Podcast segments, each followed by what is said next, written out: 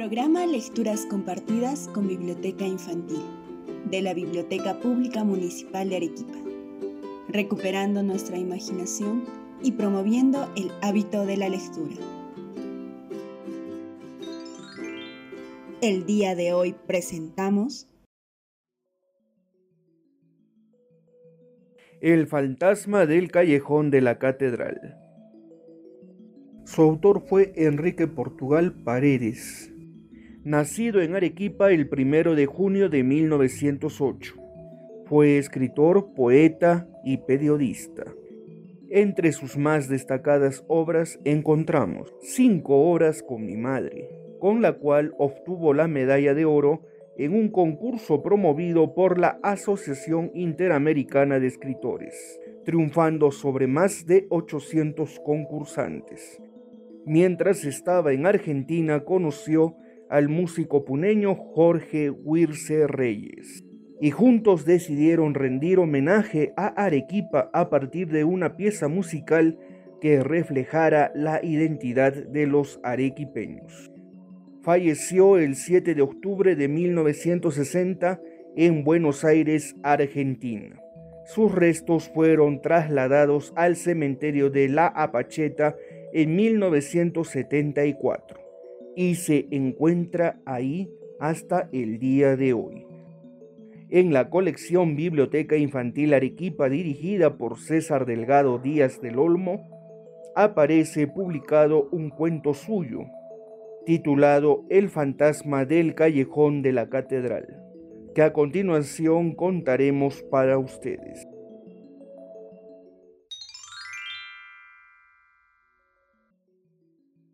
El fantasma del callejón de la catedral. Enrique Portugal Paredes. El callejón de la catedral tuvo fama siempre de ser guarida de fantasmas, de sacerdotes sin cabeza, de almas en pena y de ensortijadas brujas.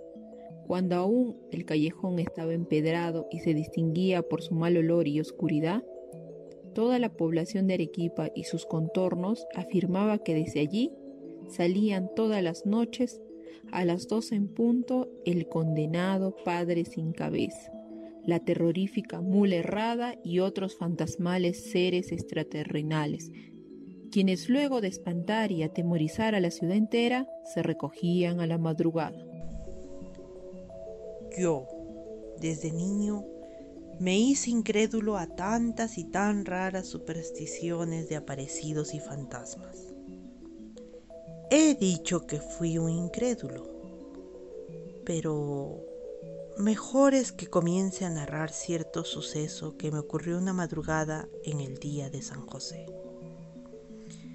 Tendría apenas cinco años cuando comencé a escuchar las más espeluznantes historias de terror y muerte, brujerías y fantasmas y de extrañas como dramáticas versiones que tenían por aquelarre nada menos que el nauseabundo y oscurísimo callejón de la catedral. Oí contar, por ejemplo, el crispante relato del padre sin cabeza, que al morir quedó penando por no haber dado el cumplimiento sagrado hecho ante él por una moribunda, para que a su muerte celebrara treinta misas. Todas esas historias son una mentira, la más absurda mentira. Y para que todos comprueben que es verdad lo que yo afirmo, mañana mismo, a las doce en punto de la noche, atravesaré lentamente el callejón de la catedral. Todos lo miraron sorprendidos, no sé si por su soltura o por su irrespetuosidad. En tanto, su madre le dirigía una mirada de desaprobación, como queriendo decirle que no debía ponerla en duda, ¿verdad? Tan generalmente aceptada. Pero entonces uno de sus hermanos, en tono burlón, replicó muy suelto de huesos. ¿Y qué seguridad tendríamos nosotros de que tú vas a pasar por el callejón de la catedral a las doce en punto de la noche?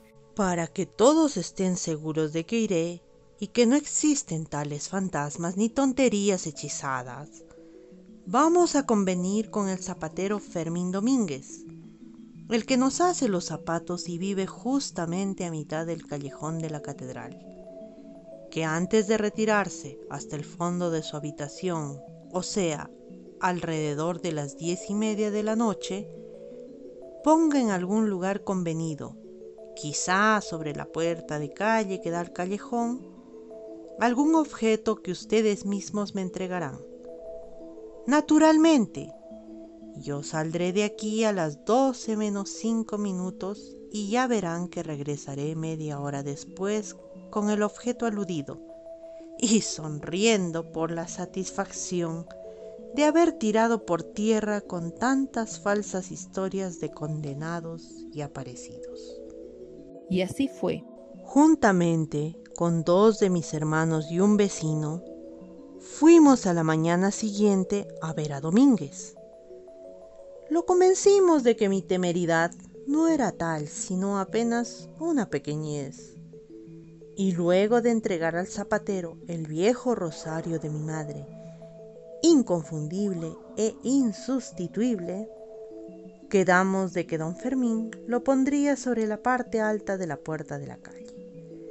Lógicamente, sin hacer saber a persona alguna del trato, por temor de que fuese robado o hiciera una pesada broma, atribuible luego a los fantasmas en penitencia. Faltaba solo convencer a mi madre para que me deje salir a medianoche, cosa que por suerte no costó mucho trabajo. Seguramente porque mi madre tampoco creía en tan raras como endemoniadas historietas. Todos, absolutamente toda la familia, aguardaron en pie hasta las doce menos cinco. Ya verán cómo esta noche caen por el suelo esos cuentos tejidos exclusivamente para engañar a la gente crédula y timorata.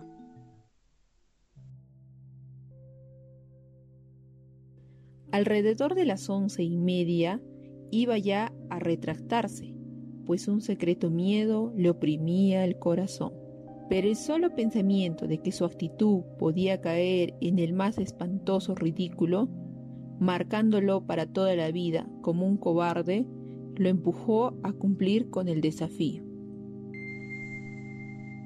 ¡Qué frío hace! pensé mientras salía de la vieja casona de Palacio Viejo.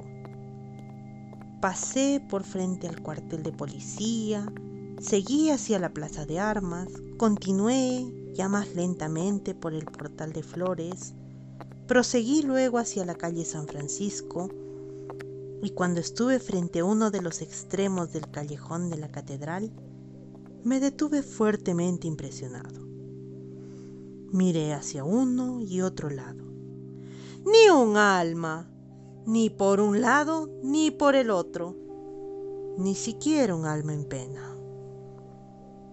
Una ráfaga de viento frío me hizo poner carne de gallina o tal vez sería por el temor que de mí se apoderaba paulatinamente.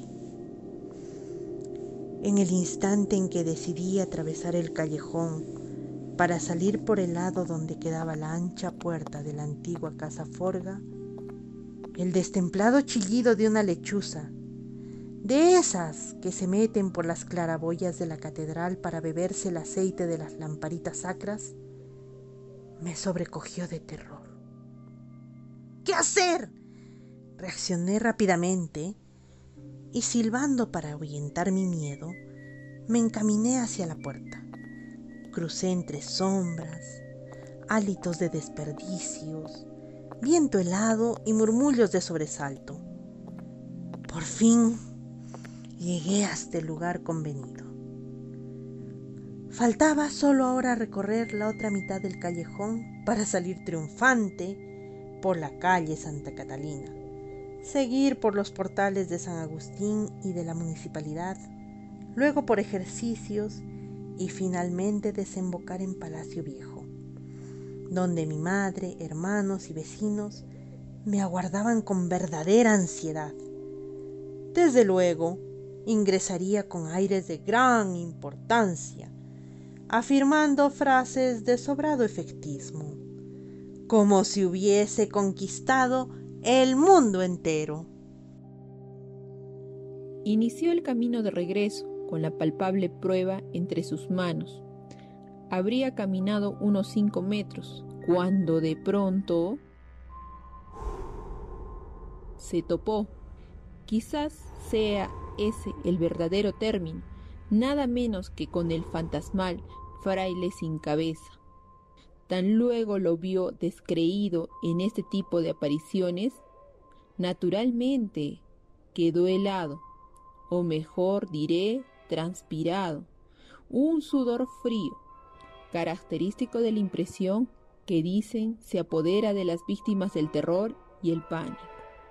El hecho cierto fue tan fantástica como amenazadora visión se acercaba a él, con paso lento y desacompasado. Pero, efectivamente, esta figura de fraile carecía de cabeza. En verdad, no se le distinguían facciones de la cara o figura de la cabeza, pero en cambio llevaba levantada sobre los hombros la clásica capucha franciscana. Para detener o amortiguar mi impresión de susto, traté no obstante de descubrir la cara del tan raro fantasma, aprovechando una franja de tenue luz proveniente del débil farolillo dejado por el zapatero que se filtraba por una de las hendiduras de la puerta. Pero no vi dentro de la capucha más que una sombra provocada por el vacío. Entonces era verdad aquello de la nocturna aparición del fraile sin cabeza. A todo esto, el fantasma avanzaba cada vez más, cuando se encontraba ya a un escaso metro del lugar donde el terror me había paralizado. La tensión de sus nervios para sus pocos años no pudo resistir más y cayó sin sentido, o seguramente ahogado por una emoción que me nublaba la vista y me impedía correr. Los oídos le zumbaban como un enfurecido colmenar. Pasarían unos diez minutos cuando al recuperar a medias el sentido, oí una amable voz que me decía, ¿Qué haces a esta hora en el callejón de la catedral? No te asustes, soy yo, Fray Palomino. Ciertamente era Fray Palomino, el bondadoso frailecito a quien había conocido de vista en oficios religiosos y en procesiones callejeras. Al ver que no reaccionaba yo en la medida en que él deseaba, aún me aclaró para alejarme por completo de toda duda. Te repito que soy yo, Fray Palomino. Me he retrasado arreglando en la catedral el altar de San José, pues mañana, o mejor dicho, hoy, es su fiesta y necesitaba engalanarlo con manteles nuevos y muchas flores para la misa de comunión que será celebrada a las 7 de la mañana, es decir, dentro de pocas horas.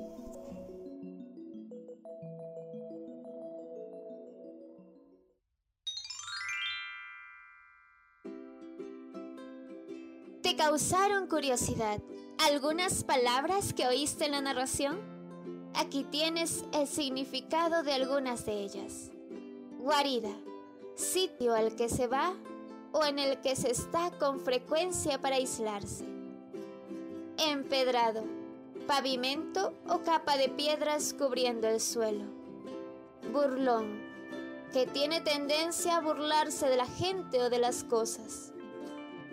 Airoso, que tiene un aire elegante o garbo en sus movimientos. Murmullo, ruido confuso y poco intenso, que se produce cuando dos o más personas hablan en voz muy baja. La pregunta de la semana es, ¿qué enseñanza nos deja la narración de hoy? Nuestra actividad de la semana es, te invitamos a dejar volar tu imaginación y realizar un dibujo de tu personaje favorito de este cuento y compartirlo con nosotros al correo biblioteca pública municipal gmail.com La narración de esta obra estuvo a cargo del voluntariado de la Biblioteca Pública Municipal de Arequipa, Francesca Pinazo Ceballos, Yanela Erika Corecruz, Jorge Luis Rodríguez Flores, Leila Stephanie Saavedra Parizaca, Luz Emilia Olave Cisneros y Mari Carmen Miranda García. Los esperamos la próxima semana a la misma hora con una nueva historia.